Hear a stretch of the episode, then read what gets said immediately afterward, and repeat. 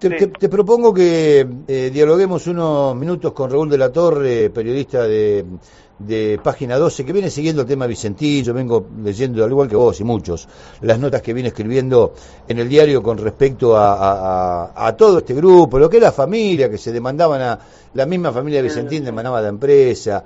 Eh, la última nota que publicó, creo que fue ayer, hablando de un modelo agroindustrial eh, de, Vicentín. Y lo que se conocía hoy también, ¿no? Eh, esto eh, de, de, la justicia rechazando el planteo para declarar la inconstitucionalidad de, la intervención. Lo tenemos en línea. Raúl, gracias por atendernos. Alejandro y Nicolás te saludamos desde Radio Altos de Bahía Blanca. ¿Cómo estás?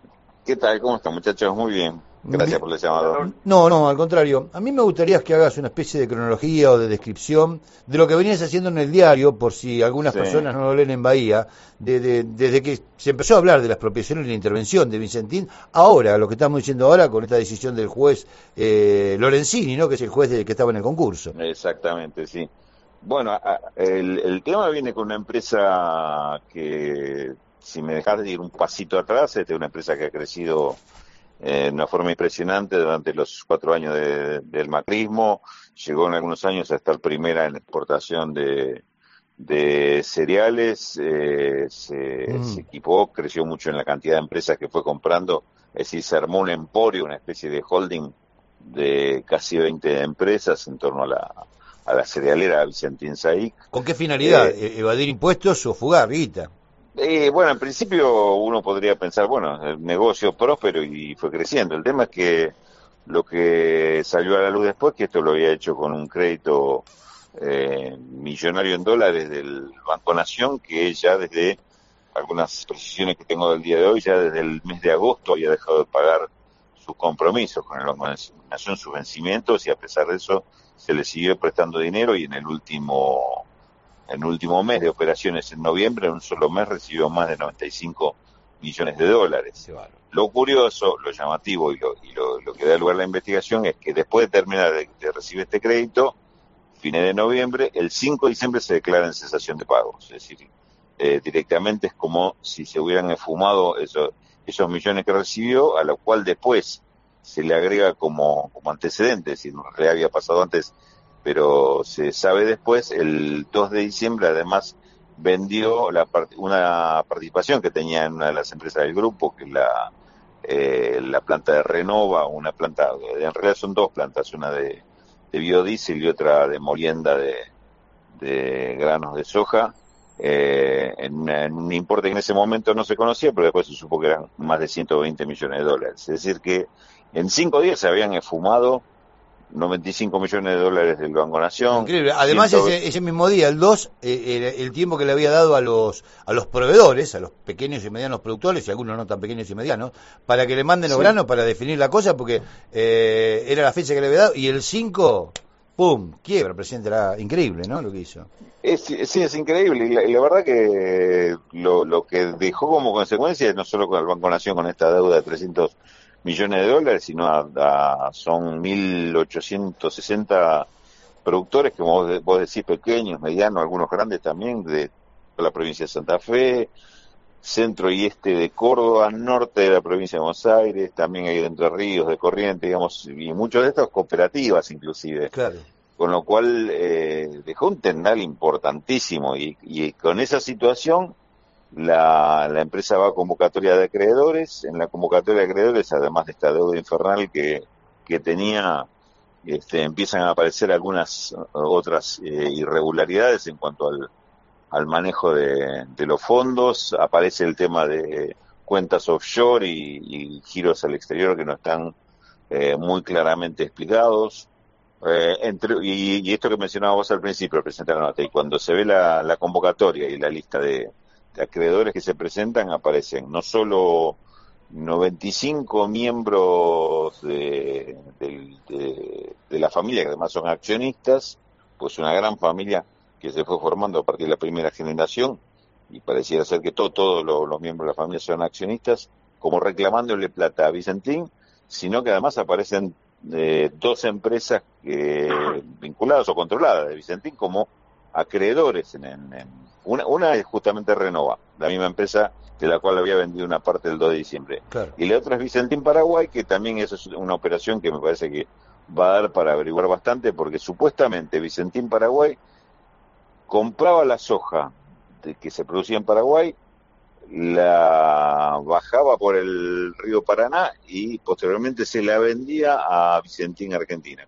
Aparentemente esto es lo que no se pagó este, entonces hay una deuda. Pero además parte de esa soja salía declarada como exportación de Paraguay, con lo cual la ventaja de Paraguay con respecto a Argentina es que no paga retenciones. Entonces uno le queda la duda. La soja que salía del puerto de Rosario, ¿era soja paraguaya? ¿Era soja argentina que le ponían nada más que la banderita paraguaya en la soja, no pagar las retenciones, qué sé yo, son, un montón de cosas. Habría que volver a escuchar a D'Alessio cuando habló de eso, ¿no? Cuando dice, no, me ofrecieron estar ahí en el puerto Rosario, pero con Vicentín, contrabando, drogas, tremendo lo que había dicho Marcelo ¿Te acordás, ¿Te acordás de eso también? Claro. Bueno, todo esto es materia de, investigación y que seguramente va a dar lugar a, Ahora, a otro tipo de, de, investigaciones más profundas, porque me parece que hay una serie de grandes irregularidades. En, ese marco es que se, decide la intervención primero de la, de la empresa y el anuncio del presidente de, la Nación de que posteriormente se enviará una ley de expropiación el Congreso. Bien, eh, y hoy el juez un poco frenando la, la, intervención porque los pone deudores. En este marco que está describiendo, la marcha a la que convocan mañana, es justamente por todo esto, ¿no? Por los laburantes de, que van a echar, los 1.700 que pueden perder laburo, por los pequeños proveedores, porque no pagaban los impuestos, por todo eso es la marcha que hacen mañana. Sí, aparentemente, porque en realidad está muy. yo estaba tratando de chequearlo porque, este, parece increíble que. Pero te, puedo explicar un poquito de qué se trata.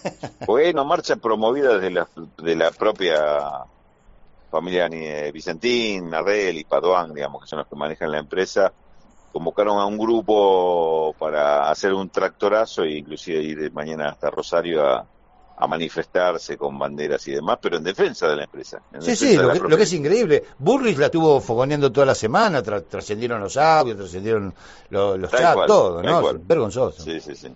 Vergonzoso digo porque están marcando una empresa que sus dueños y accionistas son todos ricos, aunque se demanden a sí mismos, sin embargo, los que hicieran funcionar la empresa, los pequeños y medianos productores, o no, o grandes productores, y los laburantes, por ellos nadie movió un pelo, eh, no hubo ningún banderazo, digo. Sí, es más, te digo, hay, hay un hecho que me lo comentaban hace un rato hablando con gente allá de la zona, que, que, es eh, elocuente, evidente. Una, una de, de las justificaciones, porque estaba buscando eh, justamente el, la información por esto que te voy a contar ahora. Una, la, lo que decide hoy el juez es eh, reponer al directorio anterior, el directorio de Vicentín vuelve a ocupar sus cargos y eh, desplaza a la, a la intervención, pero no afuera de la planta, sino que la deja como vedores.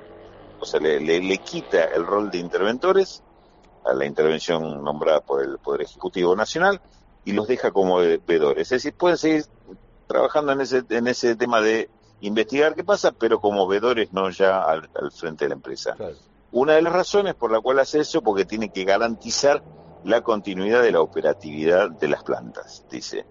Yo averigué cuál es la operatividad actual de la planta y me dicen, es muy cercana a cero.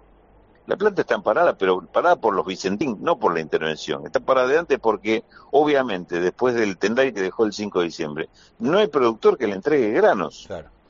No tienen granos para, para moler ni para hacer harina. Ni, ¿Qué le van a entregar si todavía no les pagaron los, granos anteriores? Obvio, y la, la, perspectiva que no, sé cuándo te van a pagar, cuándo, si, si es que te van a pagar algo del anterior.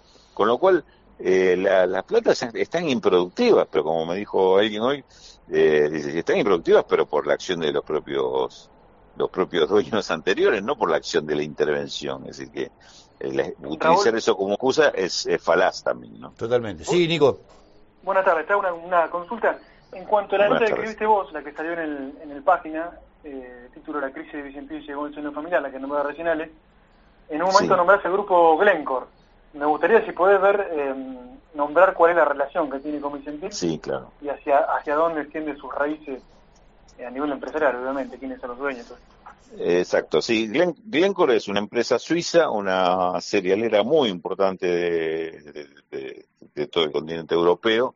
Es una de las grandes comercializadoras a nivel eh, mundial y en Argentina lo que tenía era tiene una participación con, eh, con Vicentín, asociada Vicentín, en esta empresa Renova que mencionábamos antes. Que esta operación que señalé antes, del 2 de diciembre, de la venta de acciones de Vicentín a Glencore, acciones de Renova, 120 millones de dólares. Esta operación, en principio, digo porque tiene que ver con, con describir quién es Glencore. Esta operación no aparece en los libros de Vicentín. Es decir, este ingreso de ah, divisas no aparece en eh, la convocatoria de acreedores. Esto sería, supuestamente, debería ser parte del patrimonio que se pone eh, delante de los acreedores para ver en definitiva cómo se les paga, si es que hay un acuerdo de pagos largo, que sé o se liquida parte de ese patrimonio. Bueno, esto ese, esas 16% de, de acciones no están ni en poder de Vicentín porque ya las vendió y, el fruto de esa venta del dinero tampoco está. Entonces acá hay ya una irregularidad donde como mínimo Glencore aparece asociado a esta irregularidad en cuanto tendrá que explicar en, en, qué modo cobró este, esta, esta compra eh, o en qué modo pagó, perdón, digo al revés, en qué modo pagó e, estas acciones. Bueno, Glencore además es una empresa que no solo está como empresa, a, pesar de ser suiza, está radicada en, paraísos fiscales de en Bahamas o en Islas Vírgenes, no, acuerdo, no me acuerdo bien cuál de los dos, sino que además tiene varias empresas vinculadas que se manejan como eh, dentro de un circuito financiero de esos que habitualmente se utilizan para para, para oscurecer las operaciones y hacer perder el digamos, el sendero por el cual camina el dinero, ¿no? Y en este, y en este caso aparece muy vinculada a Vicentín en varias operaciones, inclusive la, la presentación que hace la Unidad de Investigación Financiera del Gobierno, la UIF, cuando se presenta pidiendo ser querellante en la causa, en la otra causa, en la causa penal que se sigue contra González Fraga, expresidente del Banco Nación, y las autoridades de Vicentín, Arreli eh, y, y, Paduán por el, por este, por, el supuesto de, defraudación al, Banco Nación.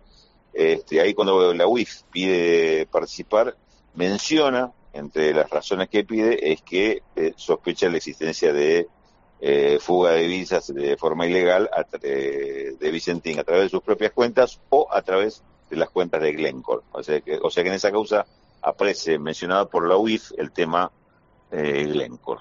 Bien, eh, te voy a pedir un análisis político porque mucho se está diciendo ahora que la oposición, que venía eh, bastante eh, con bastantes problemas internos, no sin liderazgos claros, eh, eh, se junta a través de la causa esta, de la intervención de Vicentín que decide el gobierno, y esto los ha unido un poco. Obviamente el establishment eh, que, responde al Círculo Rojo, a Macri y demás, y también se ha sumado a, a todo esto. ¿Vos eh, interpretás que hay un, costado político también en todo esto para de alguna manera debilitar eh, la, la, fuerza o no que pueda tener hoy por hoy el gobierno de Fernández, teniendo en cuenta que hay una causa como es la de las escuchas, la de la AFI, que no solamente alcanza a Macri, ya está pegando la vida muy fuerte también, eh, y que esto evidentemente eh, empezaría, al menos en algunos medios, a taparlo, ¿no?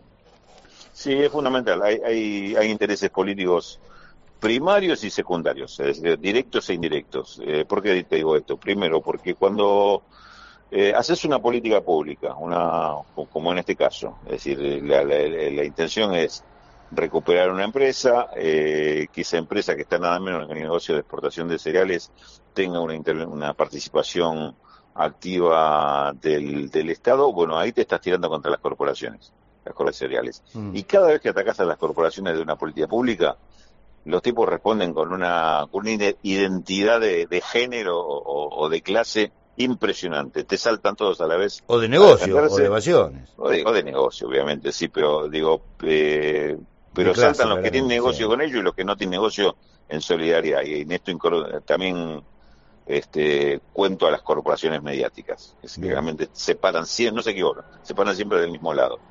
Este, este, este, es un plano, este es, un, esto es una posición política del gobierno y una política pública que está proponiendo que ataca a las corporaciones. Entonces ahí vas a tener una defensa en bloque.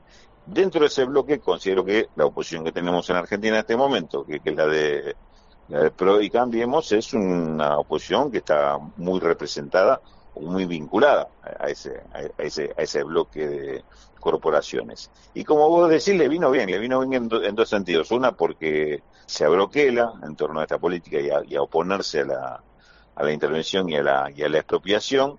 Este, y por otra parte encontró un, un lugar, un costado donde pegarle al gobierno. Entonces va a ser de esto seguramente una bandera. Para el gobierno también debería considerarlo una bandera, pero una bandera no por, por, una pulseada con el con Cambiemos, sino lo que significa eh, la intervención en el, en el mercado, fundamentalmente en el comercio exterior de grano, que es la principal fuente de ingreso de divisas que tiene la Argentina, lo que significa para todo el, plano del sector de alimentos, eh, manejar una empresa como Vicentín, que está absolutamente diversificada, este, en, tanto en carnes como en fideos eh, y un montón de, productos más que tienen que ver con, la posibilidad de, producir eh, alimentos y además el rol que juegan estas empresas en cuanto a la fijación de precios internos. claro. claro, estos exportan, pero a la vez como tienen el manejo, el control de la harina, el aceite y, demás, y el biodiesel. De, de, la producción primaria, pues son los que le fijan el precio al, al productor de trigo, de maíz, de soja, que después van a exportar, eh, son este, quienes definen los precios internos para los alimentos. Me parece que ese es un rol que, abandonó absolutamente el Estado y esta es una enorme oportunidad de recuperarlo. La última pregunta, con esto que decís, es una enorme oportunidad para recuperarla. ¿Lo ves con mano firme Alberto Fernández en este tema o le tembla un poquito? ¿Cómo lo interpretás? No, yo lo veo más firme de lo que escucho en algunos comentarios de colegas. Eh, al contrario, yo creo que, que a veces este, plantear la debilidad del gobierno es, es, es, está hecho con la intención de debilitarlo. No, no, no, no están reflejando lo que está pasando. De hecho, por, eh, por lo que conozco de quienes están impulsando eh, el, plan de intervención, digamos, más, el plan de, intervención, no, perdón, de, de, expropiación, la, el proyecto de expropiación más firme que sería el de expropiación de una sociedad mixta donde forme parte del Estado, pero también las cooperativas agrícolas y eh, tener alguna participación, por lo menos a nivel de control social, de los trabajadores. Eh, quienes están en, ese plan sostienen que, Alberto Fernández los está acompañando y le está dando todo el respaldo para que sigan adelante. Esto que salió ayer, que que publiqué en el diario de hoy, de que esto que, en esta en esta partida se juega gran parte del modelo agroindustrial de Argentina tiene que ver con eso. Una propuesta que dice no queremos que dentro de la nueva empresa haya capitales privados que ya están en el negocio. No sirve esto, no ayuda. Tiene que ser una empresa distinta con un control eh, estatal, con, eh, digamos, con participación social, digamos, ya sea de productores, sea trabajadores, eh, organizaciones sociales que tengan que ver con el tema de la unidad alimentaria. Digamos, e, ese me parece que es el proyecto central que se está buscando defender y hasta donde yo tengo entendido, el, presidente de la Nación lo, está respaldando. Obviamente, después tiene su tiempo juntar la fuerza, lograr que esto se vote en el Congreso y demás, que serán otro tipo de negociaciones que uno sabe que son parte de, de la construcción política y que por ahí este demora más de lo que algunos, como hoy me pasó a hablar con, con algunos este, algunos representantes de diferentes sectores que decían, ¿y por qué no lo hicimos ya? porque no se puede. Claro, esto no se hace de un día para otro ni en pedo. Porque, que llevarlo, llevarlo, al Congreso el proyecto para que vuelva este, con, con una derrota no, no, no tiene mucho sentido. Raúl, ha sido un gusto, como siempre. ¿Te puedo, hacer una última? Una última, una última, dale. ¿Cómo no? Justamente dijiste lo, del tablero de ajedrez, ¿cuál te parece que van a ser el paso inminente, digamos, la jugada siguiente? Con, el, con el, obviamente, como se ha planteado el a ver, mira, si me dejaste, digo más de una jugada, porque me parece que se está jugando en varios tableros a la vez. A ver, dale. O, un solo tablero, pero, pero hay, hay varias jugadas este, interesantes, como, como suele ocurrir en el ajedrez. Vos ves este, que, que podés atacar por tres lados y entonces decís, ¿cuál hago primero? Pero después las otras también las tengo que hacer, ¿no? Este, me parece que un poquito la lógica sería esa. Una, es, hoy, esta mañana estuvo declarando Claudio Lozano en, el, en Comodoro Pi por el tema de, de, la demanda penal. Eh, es importante que avance esa investigación, es decir, que se compruebe no solo que hubo una estafa contra el Banco Nación, sino qué pasó después con el dinero, que eso es parte también de la investigación. Es decir, no solo que lo que pasó dentro del Banco Nación, sino que la cosa no se queda ahí, sino este dinero que salió del Banco Nación, ¿qué hizo Vicente? ¿Dónde está? Este es un aspecto para avanzar. Otro va a ser la, obviamente la publicidad por el tema de intervención. Hoy se, hubo una, una resolución del juez, pero va a haber seguramente un, un rechazo, una, una recusación por parte de la intervención la semana que viene, donde ahí se juegan también los argumentos que te dan eh, espacio para también la discusión política, el debate político. Tiene fundamento lo que hizo el juez. ¿Qué otros elementos se pueden agregar para decir por qué esa empresa tiene que estar intervenida y no en manos de los Vicentín, Nardel y, y, y? Ese es otro terreno de disputa. Y después esta es la otra, la que mencionábamos recién, la disputa política, por eh, que a medida que se vayan conociendo otras irregularidades eh, o delitos que se han cometido en esa empresa, eso también te sirva para seguir ganando voluntades, votos y, y sectores que hoy pretenden defender a Vicentín que se van a ir quedando sin argumentos, seguramente. clarísimo. Un gusto, Raúl. Gracias por atendernos y darnos esta lección también. ¿eh? No, por favor, gracias a usted por la consulta una vez más. Un abrazo. Un abrazo, hasta luego.